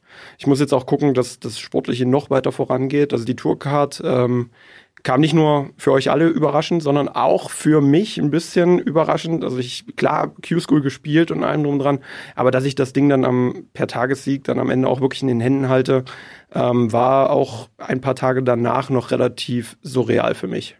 Was zeigt das? Was zeigt das, dass du an Tag drei tatsächlich äh, den Tagessieg einholst und dir die Tourcard holst? Das, das schaffen ja nicht viele. Also man darf die vergessen, die meisten schaffen es ja nicht. Ja, das, das zeigt einfach, dass man, glaube ich, ähm, alles irgendwie schaffen kann. Glaub, also für mich persönlich, ich, ich wusste, was ich kann. Ich wusste, was ich spielen kann. Ähm, ich bin auch von mir selber sehr, sehr überzeugt ähm, von meinem Spiel, was ich zu Hause spielen kann, was ich am Practice Board bringen kann. Mir ist es nur halt die letzten Jahre viel zu selten gelungen, das wirklich ans Board zu bringen, wenn es drauf ankam. Aber ganz ehrlich, ich mache das Ganze, wie gesagt, ich habe 2017 meine ersten Darts in die Hand genommen. Seit 2018 mache ich das Ganze regelmäßig. Ähm, drei Jahre später ähm, stehe ich mit Tourcard da. Nach einem Jahr hatte ich mich fürs Hauptfeld, wie du gerade gesagt hast, schon qualifiziert. Ähm, das ist auch alles in einer sehr, sehr kurzen Zeit ähm, passiert. Und natürlich, ich, äh, ich, ich bin nicht der Typ, der sich hinstellt und sagt, hey, ich werde Nummer eins oder irgendwas. Das, das bin ich nicht. Ähm, ich bin immer noch in der Phase, dass ich sage, ich schaue jetzt einfach, was passiert. Ähm, gehe sportlich meinen Weg, ich tue alles dafür. Ich habe auch ganz, ganz, ganz viel gearbeitet, dass ich überhaupt hier jetzt stehe und das erreicht habe, was ich erreicht habe. Aber für mich geht der richtige Weg jetzt auch erst los. Und das heißt, äh, das Etablieren auf dieser Profitour, Ankommen auf der Profitour, auch jetzt mal beruflich so viel Kohle einspielen, dass man davon leben kann. Und ne, wenn das ja passiert, äh, baut sich ja auch dann die eigene Karriere ganz anders auf. Das, äh, das sagt sich so einfach, ne? Das ist ein steiniger Weg, es ist ein schwieriger Weg. Man, man hat jetzt auch gerade in dieser Phase gar nicht so viele Turniere, die man spielen kann. Ne? Du hattest jetzt irgendwie, du konntest die ersten beiden Super Series Dinger in England nicht spielen. Das war Niedernhausen, da warst du zum ersten Mal dabei. Jetzt wirst du im Juni und im Juli Super Series äh, Block 4 und 5 äh, mit bestreiten äh, da ist sofort natürlich äh, Druck im, im Kessel, ne? weil, weil, weil man ja auch weiß, es gibt nicht so viele Möglichkeiten. Ich will jetzt schon ganz gern mal ein gutes Ergebnis bringen, um auch vielleicht mir selbst zu zeigen, da gehöre ich schon mit hin. Ja, ähm, es ist genau, wie du schon sagst, wir können auch gar nicht groß planen. Normal ist es ja so, dass man im November wusste, was passiert das komplette nächste Jahr. Ich fliege, äh, weiß nicht, 14 Mal nach England, habe die Qualifier für die European Tour, mit der Kalender steht fest. Ähm, jetzt rutsche ich in diesen in diesen äh, Pro Circuit rein in einer Phase, die von der Pandemie bestimmt wird, wo eigentlich auch keiner länger planen kann als zwei Monate oder drei Monate voraus. Und ähm, da ist es natürlich auch nicht einfach, wenn man dann Turniere verpasst ähm, wenn man dann Turniere spielen kann und meiner Meinung nach ein bisschen Lospech hat. Also zweimal äh, De Sosa in der ersten Runde hätte jetzt nachträglich nicht sein müssen. Wobei ich auch sagen muss, es ist die Pro Tour, ähm, da gibt's kein Losglück mehr. Da ist jedes Los einfach ähm, schwer. Einfach muss man erstmal spielen und gewinnen. Ähm, trotzdem De Sosa für mich aktuell einfach der beste Floorspieler, den wir haben. Wenn man den zweimal in der ersten Runde hat, ähm, dann ist es natürlich auch schwer, da wenigstens schon mal ein bisschen was einzuspielen. Am Ende bin ich äh, vielleicht nicht unbedingt zufrieden, aber auch nicht unzufrieden. Ich habe einen Sieg eingefahren, stehe jetzt bei 500 Pfund, fliege jetzt ruhig nach England und gucke einfach, was dann passiert. Und dass ich es auch mit einem guten Run an einem Tag weit bringen kann, habe ich bei der Q-School gezeigt. Und ich habe das Spiel nicht verlernt und ich trainiere ja auch viel und ich merke auch, dass ich besser werde. Und ähm, ja, jetzt heißt es, wie gesagt, ankommen, ähm, den Spaß nicht verlieren. Das ist ganz, ganz wichtig. Aha. Aber halt auch wirklich jetzt Ergebnisse erzielen. Das ist, finde ich, einen ganz interessanten Punkt. Den Spaß nicht verlieren. Ich glaube, Außenstehende denken ja eigentlich, war es doch Wahnsinn. Jetzt fährst du auf der Tour rum. Du, du, du stehst plötzlich mit, mit Van Gerven, mit de Sousa an Bord. Das, das macht natürlich auf der einen Seite Spaß. Auf der anderen Seite muss halt auch Geld reinkommen, ne? Weil, weil du ja auch Familie hast. Der Kühlschrank muss ja voll sein. Und das kann dir den Spaß nehmen. Das äh, haben wir immer wieder schon erzählt und immer wieder gelesen und gehört. Das, das kann irgendwann zum Problem werden, wenn dieser finanzielle Druck auch zu groß wird und der dich dann irgendwie auch hemmt, äh, so deine Leistung befreit zeigen zu können ne? und, und, und richtig gut zocken zu können. Flo, äh, du hast gestern schon gesagt, ähm, dein erstes Ziel ist erstmal die Tourcard zu behalten. Das heißt, du willst in zwei Jahren Top 64 stehen. Äh, wo wäre der Zeitpunkt, wo du sagen würdest, äh, da bin ich gescheitert, das muss ich abbrechen, den Versuch? Ist das in zwei Jahren? Ist das in vier Jahren? Ist das in zehn Jahren? Hast du da schon drüber nachgedacht? Überhaupt gar nicht, weil in meinem Kopf äh, gibt's den Gedanken zu scheitern überhaupt nicht. Ähm, das ist jetzt einfach klar, wenn ich darüber nachdenken sollte, wann ich gescheitert bin, dann würde ich mir ja wieder selber irgendwie Druck auferlegen. Ähm, ich glaube, ähm, da ich keinen, also ich habe natürlich das Ziel, die Tourcard zu behalten. Ähm, wenn ich die Tourcard aber verlieren sollte, ähm, kann ich sie mir ja jederzeit wiederholen. Ich kann ja wieder zur Q-School fahren und, und, und, und. Ähm, ich habe eine gewisse Erfahrung gemacht. Robert Marianovic hat es vorgemacht. Ähm, er hat zwei Jahre die Tourcard, verliert sie, macht ein Jahr, äh, na, ähm, also hat die Tourcard ein Jahr nicht, fährt zur Q-School, guckt, was passiert und ist jetzt wieder Tourcard-Holder. Also es ist einfach auch ein nicht planbares Konzept, dieses, dieser Dartsport. Ähm, es ist jetzt nicht so, dass ich wie beim Handball einen Fünfjahresvertrag unterschreibe, mhm. ähm, am Ende des Monats sicher mein Geld auf dem Konto habe und äh, spielen kann. Wenn ich verletzt bin, kommt trotzdem Geld und, und, und. Ähm, das ist einfach jetzt nicht mehr so. Ähm, aber es ist irgendwie auch äh, eine Riesenchance, weil es geht um viel Geld. Man kann sein Leben einfach grundlegend verändern. Und ich will noch mal sagen, ich, ich verdiene mein Geld also ich habe mein Hobby zum Beruf gemacht und verdiene mein Geld ganz banal ausgedrückt, indem ich Stöcker gegen die Wand werfe. Das ist überhaupt nicht respektlos gemeint, aber am Ende mache ich nichts anderes. Und da mache ich jeden Tag drei Kreuze im Kalender und schicke ein paar Gebete nach oben, weil ich bin sehr dankbar für diese Chance. Und die will man natürlich auch versuchen wahrzunehmen. Und dann sind die Gedanken des Scheiterns, die darf man, glaube ich, nicht haben. Ja. Ähm, ein ganz guter Punkt, dass du sagst, äh, wenn du Handball spielst, äh, dann machst du ja einen Vertrag mit einem Verein, dann bist du Angestellter des Vereins, dann kriegst du dein monatliches Gehalt. Das ist jetzt als selbstständiger Dartsprofi was ganz anderes. Du bist wie ein Künstler. Du kriegst die Kohle, die du äh, bei einem guten Versuch eingespielt hast. Und wenn du schlecht warst, kriegst du gar keine Kohle. Und wenn du keine Auftritte hast, sozusagen, gibt's auch kein Geld. Es ist irgendwie äh, ganz einfach. Und ähm, ja, du dann, äh, dann klar, ist, bin ich gespannt, wo, wohin die Reise geht. Äh, ich finde, ich merke dir an von deiner Denke, dass du aus einem anderen Sport kommst. Hab das auch schon oft Gerben Price gefragt, der ja aus dem Rugby zum Darts kommt und der das immer verneint. Also auf die Frage, was, welche Fähigkeit bringst du eigentlich aus dem Rugby mit, die dir im Darts hilft? Also es gibt keine. Ich glaube, da gibt's eine Menge. Ich glaube, ihr wisst, was es heißt, Druck zu spüren. Ihr wisst, was es heißt, einen Big Point äh, zu haben. Ihr wisst, was es heißt, vor Zuschauern zu spielen. Und das ist in einem Mentalsport eine ganz, ganz wichtige Sache. Das ist nicht nur ein kleiner Bereich, das ist ein ganz elementarer Bereich. Stimmst du mir dazu? Ja, äh, definitiv. Also ich wurde jetzt auch gefragt, ähm, welche Fähigkeiten bringe ich aus dem Handball mit? Und es, es ist, glaube ich, nicht die Fähigkeit, die ich mitbringe, sondern einfach die Erfahrung, die ich mitbringe. Ähm, ich, neulich wurde ich gefragt, äh, wie wäre es wohl, ähm, wenn ich das, was ich jetzt erreicht hätte, vor zehn Jahren erreicht hätte. Ähm, ich glaube, dass ich vor zehn Jahren den Weg, den ich jetzt so bestritten habe, nicht hätte bestreiten können, weil mir die ganze Erfahrung, ähm, Ehrgeiz, Trainingsfleiß, ähm, Erfahrung vor Zuschauern, allem drum und dran, dass mir das alles gefehlt hätte. Und ich glaube, ich wäre nicht so ehrgeizig gewesen vor zehn Jahren, mich jeden Tag sechs Stunden, teilweise acht Stunden äh, ans Board zu stellen, zu trainieren, auf ganz viele private Sachen zu verzichten, ähm, drei, vier, fünf Turniere die Woche zu fahren, um die Erfahrung aufzuholen. Und genau diesen Biss, diesen Ehrgeiz, den bringe ich aus dem Handball mit. Und das hätte ich vor zehn Jahren nicht gehabt. Ja. Und ich glaube uns, das ist auch etwas, äh, oder da gibt's doch einige Parallelen auch zu Gerben Price, der ja auch sehr, sehr schnell in die Weltspitze gekommen ist, ne? der vielleicht auch genau, weil er die Erfahrung als Profisportler hatte und weil er da letztlich gescheitert ist und seinen Traum nicht leben konnte, genau wusste, wie er es auch nicht machen muss, was er besser machen muss. Er wusste irgendwann auch, ich habe nicht mehr konsequent genug trainiert und er scheint das äh, jetzt richtig gut zu machen. Warum eigentlich Darts? Wie, wie bist du zum Darts gekommen? Ähm, durch Zufall, glaube ich. Also, was heißt, glaube ich? Durch Zufall einfach. Wir hatten damals äh, in Köln in der WG, habe ich mit äh, zwei Kumpels gelebt. Wir hatten da eine Dartscheibe hängen, haben wir alle drei Wochen Samstag ne, vom, ähm, bei, einem, bei einem Kaltgetränk mal ein bisschen gespielt. Und ähm, dann hatte ich eine Woche Urlaub und dann habe ich mich hingestellt und ein bisschen geworfen. Das hat Spaß gemacht. Das waren noch Breast Darts auf einer Korkscheibe und ganz gut. Und das Auf hatte ich ja Korkscheibe? Auf einer Korkscheibe, richtig schön in so einer Kiste drin, so einer Holzkiste. Ja, ja. Und ähm, dann habe ich, äh, hat Spaß gemacht, habe ich mir online eine Scheibe bestellt, ein bisschen geguckt, was ist so das beste Dartboard und die Pfeile sehen gut aus, komm, bestellen wir mal. Und ähm, ja, dann habe ich das aufgehangen, ein bisschen gespielt, dann sind mir Schäfte gebrochen. Dann bin ich in den Dartshop gefahren in Köln, mir neue Schäfte, habe mich so ein bisschen beraten lassen. Die haben mich so ein bisschen gefragt, ja, wie lange spielst du denn schon, was spielst du? Und dann habe ich halt einfach so ein bisschen erzählt. Die waren dann auch so leicht fasziniert. haben mich dann noch am selben Abend zum Turnier eingeladen. In Köln findet jeden Freitag ein, ähm, ja, ein ganz normales Doppel-K.O.-Turnier statt, 5 Euro Startgeld und dann losballern. Und dann bin ich hingefahren. Ich hatte ja wirklich gar keine Ahnung von dem Sport. Der, ähm, die Turnierleitung so gemeint, ja, mit Schreiben und so ist kein Problem. Ich so, was soll ich denn schreiben? ich wusste wirklich nichts davon. Und dann haben sie mir das erklärt und dass der Verlierer immer schreibt. Und dann hat er noch so aus Spaß gesagt, äh, ja, am besten du verlierst kein Spiel, musst auch nicht schreiben. Ja, und tatsächlich habe ich an dem Tag das Turnier auch noch gewonnen.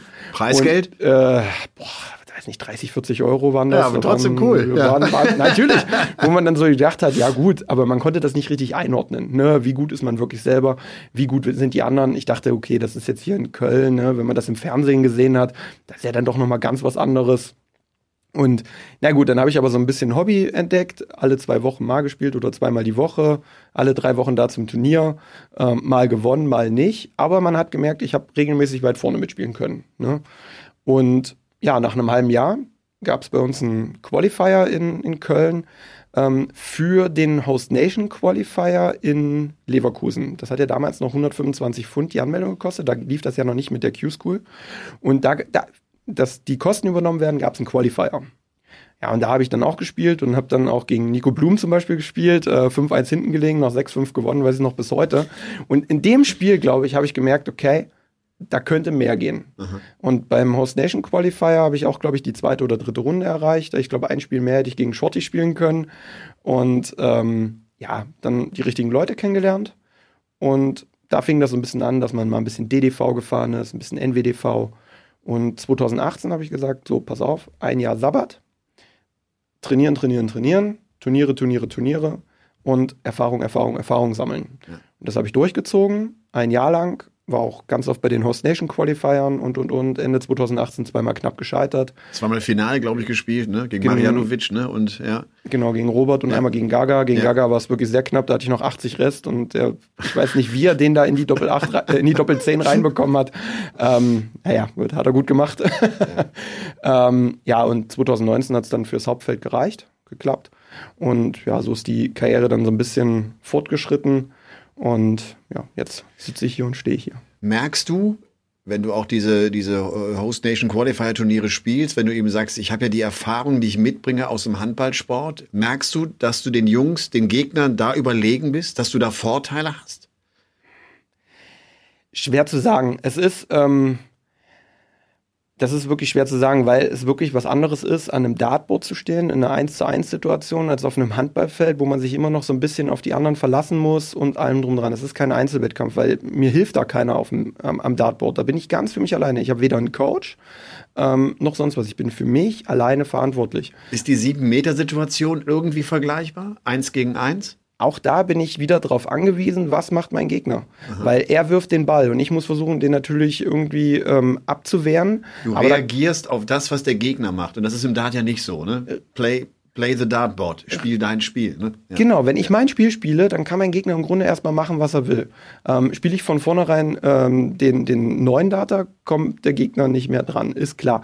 Natürlich spiele ich nicht von vornherein ständig neuen Data, das macht keiner. Aber du kannst dich immer auf dein Spiel verlassen. Natürlich muss man auch mal hoffen und nicht. Aber das entwickelt sich in dem Spiel. Das entwickelt sich einfach in dem Spiel. Wir haben es so oft gesehen, der Gegner fängt mit einer 180 an, ähm, man selber mit einer 45, aber man gewinnt das Leg aus irgendeinem Grund und, und, und. Ähm, das ist, also da kann ich nicht irgendwie sagen, dass ich da relativ viel transportieren kann. Ähm, ich, nee. Ja. In einer Phase, in der du gerade bist, wo es darum geht, sich irgendwie so einen Ranglistenplatz zu sichern, einfach um ein bisschen Kohle einzuspielen, ist es natürlich perfekt, wenn man die Weltmeisterschaft bestreiten darf, äh, weil es einfach das höchst dotierte Turnier ist, weil dir ein, zwei Siege könnte ich dir richtig nach vorne bringen. Du warst verdammt nah dran. Super League 2021, du bist sozusagen als hast eine Wildcard bekommen, ich glaube, so können wir es bezeichnen. Hast das Finale gegen Martin Schindler verloren, obwohl du zwei Matchstarts selber hattest. Äh, wie ärgerlich ist das? Also, dass es Sehr. ärgerlich ist, ist glaube ich eh klar. Ja. Ähm, ja, also erstmal möchte ich mich nochmal bedanken für die Wildcard, weil ohne die Wildcard hätte ich die Chance dieses Jahr überhaupt gar nicht bekommen, da überhaupt die Darts äh, Richtung Doppel 18 werfen zu dürfen. Ähm, ja, aber es ist natürlich ärgerlich, wenn man die Chance am Ende hat und äh, die Chance bekommt und man macht die Dinger nicht rein, dann kann man sich einfach nur selber den Vorwurf machen und sagen, hey, ähm, ja, mach's nächstes Mal besser. Ja. Du hattest Martin ja äh, in der in der Q-School hattest du ihn geschlagen auf dem Weg zum Sieg, ne? An diesem genau. Tag Nummer drei, ne? Ja, genau, richtig. Da hatte ich ihn im Viertelfinale, glaube ich. Ja. Und da habe ich 6-2 gewonnen. Ähm, richtig, bei der Super League hatten wir uns auch zweimal in der Gruppenphase schon und dann Ja. wieder im Finale. Also wir haben uns innerhalb von kürzester Zeit dann doch schon oft getroffen, Ja. ähm, nachdem wir uns die letzten Jahre sehr viel aus dem Weg gegangen sind, weil ich hatte davor noch nie gegen ihn spielen dürfen. Ähm, ja, am Ende muss man sagen, Martin war ein verdienter Sieger. Er war über die sechs Tage eindeutig der beste Spieler. Er hat über die sechs Tage die konstanteste Leistung gezeigt, in allen Statistiken ganz weit oben. Ähm, und dementsprechend, glaube ich, hat am Ende der verdienteste Spieler auch das, das WM-Ticket mitgenommen. Ähm, für mich heißt es jetzt, dieses Jahr ähm, so gut wie möglich zu bestreiten. Ähm, ich habe, wie gesagt, noch zwei Möglichkeiten. Einmal über die Pro Tour Out of Merit und den PDPA-Qualifier. Und dort werde ich natürlich versuchen, meine Chance irgendwie nutzen zu können. Gerade auf Hinblick ähm, Top 64, Tourcard halten, sind, ist die WM-Teilnahme ja sehr wichtig. Ich meine, klar, jetzt bist du zum ersten Mal bei der Super League dabei gewesen und ein Finale erreicht, Matchstarts gehabt. Äh, man ist schon so nah dran, irgendwie ein tolles Ergebnis auch, ne? Aber hat natürlich auch zur Folge, äh, das hätte auch, oder das hätte auch richtig Preisgeld bedeutet, ne? Das hätte richtig Asche bedeutet. Ja, äh, allein schon zur WM zu fahren. Also allein schon dieses, den, in den Ellipelli fahren zu dürfen, das, was man eigentlich die letzten 10, 15 Jahre, bevor ich diesen Sport äh, überhaupt selbst gemacht habe, einfach nur aus dem Fernsehen kannte. Das war das Einzige, was man wirklich mal ne, richtig, richtig gesehen hat, ähm, da selber mitmachen zu dürfen und mitspielen zu dürfen. Ah, das das wäre schon allein ein Riesenerfolg und ein riesen, riesen, riesen Schritt gewesen. Große Erfahrung einfach auch, ne? Ja, natürlich. Und äh, ja, zu einer WM zu fahren, äh, war mir oder ist mir bisher nicht vergönnt oder gegönnt gewesen. Und äh, dementsprechend, ähm, ja, hoffe ich, dass ich die Chance noch zu bekomme. Flo, deine Handballkarriere. Du, äh, ich habe gelesen, du hast auch da den Profiweg versucht. Du warst Profi eine Zeit lang, ist das richtig? Warum hat es nicht geklappt? Ist immer so eine einfache Frage, die, die, so, die so eine große Geschichte und eine große Analyse natürlich irgendwie hat, ne? Aber Ja, warum hat es nicht geklappt? Also, ähm, ich war, äh, habe ja in der zweiten Liga gespielt, dann war es zwischenzeitlich dritte Liga, weil man abgestiegen ist. Ähm, dann hat man sich noch einen neuen Verein gesucht, ist noch woanders hingegangen und und und. Dann hat ja hinten raus habe ich dann noch, noch mal zwei Vereinswechsel gehabt, nachdem ich eigentlich in meinen ersten 17 Jahren äh, oder 15 Jahren eigentlich nur zwei Vereine, meinen Jugendverein hatte und dann die, den Zweitligaverein. Ähm, ich, also warum hat es nicht geklappt? Ich glaube, ähm, ich war einfach, äh, ich war nie der Talentierteste im Handball. Ich kam immer über Trainingsfleiß. Ich war meist der Erste, der kam und der Letzte, der ging. Ich war meist derjenige, der noch dreimal die Woche im Fitnessstudio war und noch zweimal beim ähm, ja, Positionstraining, also sprich extra Torwarttraining. Ähm, ich habe mir sehr, sehr viel über Fleiß erarbeiten müssen. Und ich glaube auch einfach, da war Ende. Also für erste Liga und so weiter hätte es einfach nicht gereicht. Hätte es einfach nicht gereicht. Und ähm, am Ende habe ich gesagt, okay, ich bin jetzt 26, ähm, mein Leben dominiert der Sport. Und äh, wenn man mal im Urlaub ist, will man auch mal Beachvolleyball spielen oder einfach mal Kitesurfen, wenn man sich da verletzt, dann ist das nächste halbe Jahr hin. Und das kann man dann nicht machen. Man verzichtet privat auf, auch dort auf sehr, sehr viele Dinge. Und ich habe dann einfach gesagt, im Leben muss es mehr geben. Und deswegen habe ich dann mit 26 gesagt, so ist es vorbei. Warum eigentlich, wie bist du auf Handball gekommen? Ist, ist, hat das eine Tradition bei euch in der Familie? Ich meine, äh, die meisten Kinder gehen Fußball spielen oder, oder wie, wie, wieso Handball? Ähm, in der zweiten Klasse, bei mir in der Grundschule gab es immer so, ähm, oder generell in der Grundschule gab es AGs. Ähm, und da hatte ich erst, hatte ich Tischtennis ausprobiert, dann glaube ich Schach und, und dann Bist du ein kam, guter Schachspieler? äh, ich war ganz okay. ich kann's. ähm, und dann kam, ähm, glaube ich, erste Halbjahr, zweite Klasse kam Handball AG. Ja, und da war da so ein ähm, Coach von, äh, von der SG Kühnau damals, das ist so ein Vorort von Dessau. Der hat dann so ein bisschen geguckt, welch, welche Kinder können sie halbwegs bewegen. Ich war einer davon. Dann durfte ich da mal mit äh, zum Training fahren und dann kam das einfach so und dann bin ich dabei geblieben. Also ich bin Auch direkt ins Tor? äh, nee, die ersten zwei Jahre habe ich im Feld gespielt und ähm, dann bin ich ins Tor gegangen, weil das war viel Lauferei. Nein, ich wurde mal im, äh, im, im Tor getestet, weil uns ein Torwart fehlte, habe das nicht schlecht gemacht, habe dann den Rest der Saison noch wieder dann im Feld gespielt und zur neuen Saison habe ich dann selber gesagt, ich möchte gerne ins Tor und das hat Spaß gemacht, da habe ich eine gute Figur gemacht und bin dabei geblieben. Handballtorhüter sind auch schon sind ein bisschen irre, ne? Ich meine, dass du das Ding mal richtig schön auf die Zwölf kriegst, die, die Gefahr ist schon da. die äh, Gefahr ist da und das passiert auch häufiger, ja. Also gerade wenn man äh, ja im, im Derby und wenn der Gegner da auch mal so richtig, richtig, richtig Bock hat, dann passiert das schon. Aber ähm, es ist ein Sport, der sehr Adrenalin geladen ist und wie du schon sagst, man muss ein bisschen, ein bisschen, ein bisschen verrückt sein. Wenn man das Ding da auch auf die Zwölf bekommt, dann ist der erste Moment erstmal geil. Ich habe den Ball gehalten, dann lässt man sich feiern. Und am Abend dann geht man ins Bett und merkt, okay, ich habe vielleicht eine kleine Gehirnerschütterung. dann geht es einem nicht mehr so gut. Aber in dem Moment äh, ist das völlig egal. Hauptsache man hat erstmal den Ball gehalten. Ja. Flo, wir äh, haben es anfangs schon gesagt, wir werden heute Abend Spieltag Nummer 14 in der Premier League äh, kommentieren. Es ist irgendwie noch überhaupt nichts entschieden. Es ist eine total spannende Premier League, äh, gerade auch nach gestern, weil es nochmal enger zusammengerückt ist. Den fünften und den ersten trennen nur zwei Punkte. Wir wissen noch nicht genau, wer die Playoff-Plätze erreichen wird. Du musst jetzt aber zum Abschluss ganz kurz mal sagen, wer die Premier League gewinnt. Wer die Premier League gewinnt. Ähm, huh. Du bist ein kleiner De Sousa-Fan, ist mir gestern aufgefallen. Ne? Den findest du ganz cool, oder? Ähm, ich finde äh, De Sosa, ähm, ich finde es einfach Wahnsinn, was der spielt. Also Fan muss man immer so sagen. Ich bin, ich bin, glaube ich, gar kein so richtiger Fan von irgend, irgendwie. Also ich bin nicht so der Fanboy generell. Ähm, ich finde gute Leistungen ähm, sollten immer ihre Anerkennung bekommen. Und da muss man einfach sagen, De Sosa hat dieses Jahr einfach so geile Leistungen erbracht und das, das, das möchte ich einfach anerkennen äh, in dem, was ich sage. Ähm, für mich glaube ich, am Ende wird ganz oben stehen dieses Jahr Espinel. Aspinall holt. Espinel. Jetzt aus dem Bauch heraus. Ich habe jetzt nur mal alle Namen so ein bisschen vor Augen gehabt. Ja. Ich glaube, Espinel letztes Jahr Finale knapp gescheitert. Ich glaube, dieses Jahr ist er dran. Eine Wahnsinnsgeschichte, äh, weil Espinel im Vorfeld der Premier League auch echt in der Krise steckte, der die Premier League ja genutzt hat, um wieder reinzukommen, plötzlich wieder mit seinen alten Darts äh, aufgetaucht war. Das äh, wäre ein Wahnsinnserfolg. Wird sehr, sehr spannend sein. Ich danke dir vielmals, dass du dir Zeit genommen hast. Ich danke dir, dass ich dabei sein durfte. Das war, ähm, ja, wie, wie soll man es beschreiben? So, ein- so ein Insight äh, über Flo Hempel, von dem wir hoffentlich noch viel, viel mehr sehen werden, den wir hoffentlich noch viel, viel mehr auch in der Übertragung als Spieler erleben werden. Schön wär's. Vielleicht ja schon bei der WM. So zwei Möglichkeiten gibt's noch, ne? Pro Tour Order of Merit oder den, das Qualifying, das Qualifikationsturnier der PTPA kurz vor der WM. Äh, wir drücken dir die Daumen oder ich drücke dir die Daumen. Das ist lieb. Dankeschön. Vielen Dank.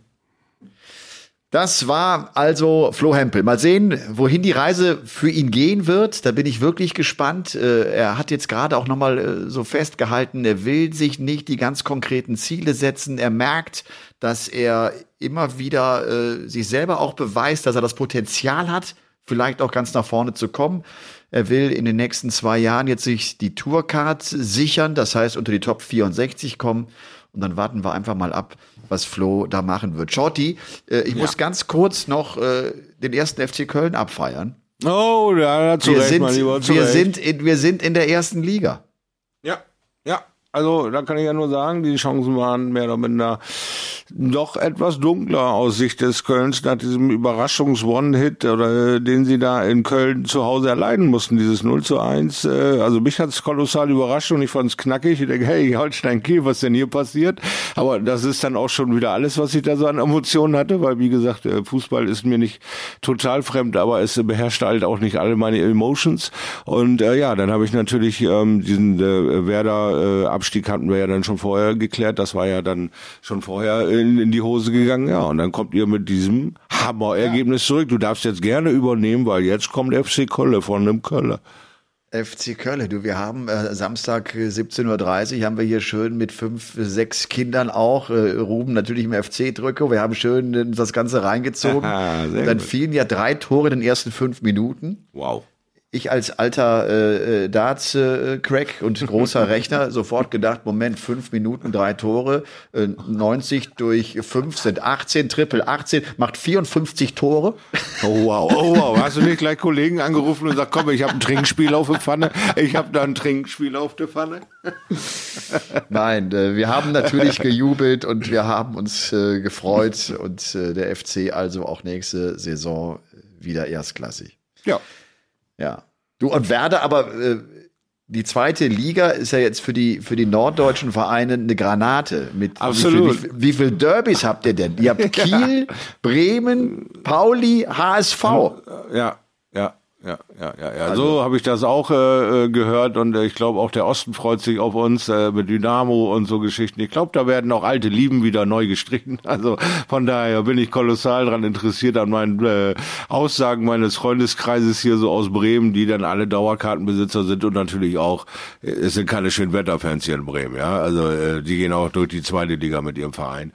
Und da werde ich mir die Geschichten anhören aus den Stadien der zweiten Liga unseres Landes. Also bin gespannt drauf. Gibt es in Bremen Schönwetterfans? das, das gibt's doch gar nicht. Naja, gut, ich sage ja Das ist doch so eine Erfindung. Doch, wir haben heute kolossales Wetter. Ich sage schon wieder tausendmal kolossal. Was ist nun mit mir? Es tut mir leid da draußen. Ich habe dieses Wort irgendwie gefressen und krieg's nicht von der Zunge. Wir haben draußen ein grandioses Wetter mit bläulichem Himmel und so einem gelben Ding da dran, was richtig, richtig warm ist. Wir sind zweistellig in der Gradzahl und wie gesagt, die Blume, ihr habt sie nicht vergessen. Ich habe sie nicht vergessen. Ich habe sie gehegt und gepflegt mit freundlicher Unterstützung meiner Freundin. Und jetzt gibt sie mir eine Blüte. Und mit diesen Worten verabschiede ich mich aus diesem Podcast. Ah, okay. Oder auch nicht. Dann kann ich, ach so, schade. Jetzt dachte ich schon, jetzt könnte ich schön in aller Ruhe das Ding hier nach Hause surfen. Äh, ich habe heute auch schon ein Stündchen in der Sonne gelegen, habe aber auch äh, ein Buch zu Ende gelesen, äh, worüber wir jetzt besser nicht sprechen, von Katharina Zweig. Das ist eine Professorin aus Kaiserslautern. Ein Algorithmus hat kein Taktgefühl. Ganz spannendes Buch übrigens. Geht um künstliche Intelligenz. Äh, weil ich da so, so, so wenig von wusste, wollte ich dringend mal ein bisschen äh, mich schlau machen. Und das, das, hat, das hat Spaß gemacht. War interessant. Du, Ja, äh, wir hast du denn müssen noch irgendwie ein spannendes Projekt so in absehbarer Zeit, in naher Zukunft? Hat sich da nicht irgendwas aufgetan, was so preisiges oder so? Oder irgendwie was, was du Also da das- noch mal so neue Wege gehst? Ja, das eine, das äh, kann ich und will ich noch nicht verraten. Ah, Ich überlege gerade, ob ich war. Ich habe ich hab so, ich hab echt so ein paar Ideen, Shorty. Ach, das eine ist witzig, das kann ich erzählen. ja, lass mal. Äh, das eine ist ein Fernsehfilm, der pro produziert wird, ich glaube für Sky, wenn ich das richtig ge gehört habe. Da habe ich eine Okay. kleine Gastrolle. ah, Da habe ich eine kleine Gastrolle. Der Film heißt Die Wespe. Oh. Und die Wespe ist ein alter Dartspieler, der halt zusticht, wenn es wichtig ist. Und es ist halt äh, eine witzige Oh, Geschichte. äh, Nora, Nora Tschirner.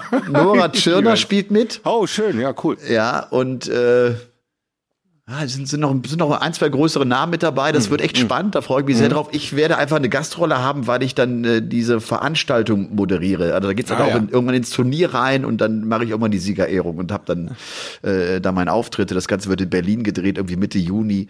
Das wird lustig Ja. werden. Da werde ich von erzählen. Ja, das wird cool. Das ist schön, da wollte ich gerade nochmal nachhaken, dass du uns da nicht davon kommst, so mal so ein bisschen von der, äh, ja, von der Geschichte erzählst, wie es denn im Fernsehen so abgeht, wenn man die Wespe promotet. Die Sag ihm, Wespe. denn den bloß nicht, denn den bloß nicht Cameron Diaz, Alter. Das kann nicht gut gehen. Das kann nicht gut gehen. Oh, oh, oh. Ja, das wird auf jeden Fall kommen. Äh, ich würde gerne noch mal hinten raus euch auffordern, äh, uns Intros zu schicken, Fragen zu schicken, damit ihr auch schön in unserer äh, in unserem Podcast mit dabei seid und Teil unseres Podcasts seid. Ihr wisst, die ganz professionelle E-Mail-Adresse mit elmar.paulke13@gmx.de. Genau dorthin dürft ihr alles schicken. Jetzt äh, wäre ich fast geneigt, noch mal ganz kurz den Walk-On von Friederike einzuspielen, aber ich glaube, ich äh, finde find ich nicht. Shorty, ich äh, hoffe, du hast eine schöne Woche. Ja, das hoffe ich äh, auch. lass, lass es dir gut gehen, genieß die Sonne, das Wetter soll so bleiben. Es soll jetzt die nächsten zwei Tage zumindest bei uns hier im Süden äh, noch Mm. ein bisschen wärmer werden und äh, keine Wolken. Es ist nur die Sonne irgendwie Aber es ist, abgebildet un ist ungewöhnlich lang, oder? Ich finde, es ist ungewöhnlich lang kalt, so unter 20 Grad. Ich dachte, wir hätten das schon vor drei Wochen erledigt oder so, dass wir jetzt mal konstant mit 10 Grad aufwachen. Das läuft ja irgendwie hier im Norden nicht, ey. Noch nicht ich so friere richtig. mir immer noch einen ab. Ich, ah. Ja. Wetter. Also, äh, was sagt ihr im Norden immer? Gibt kein schlechtes Wetter, gibt nur schlechte Kleidung. So sieht aus. So sieht nämlich aus. Ne? Ja, so sieht aus. In diesem Sinne, mein Lieber. Bis ganz bald. Ciao, ciao. Tschüss. Game on!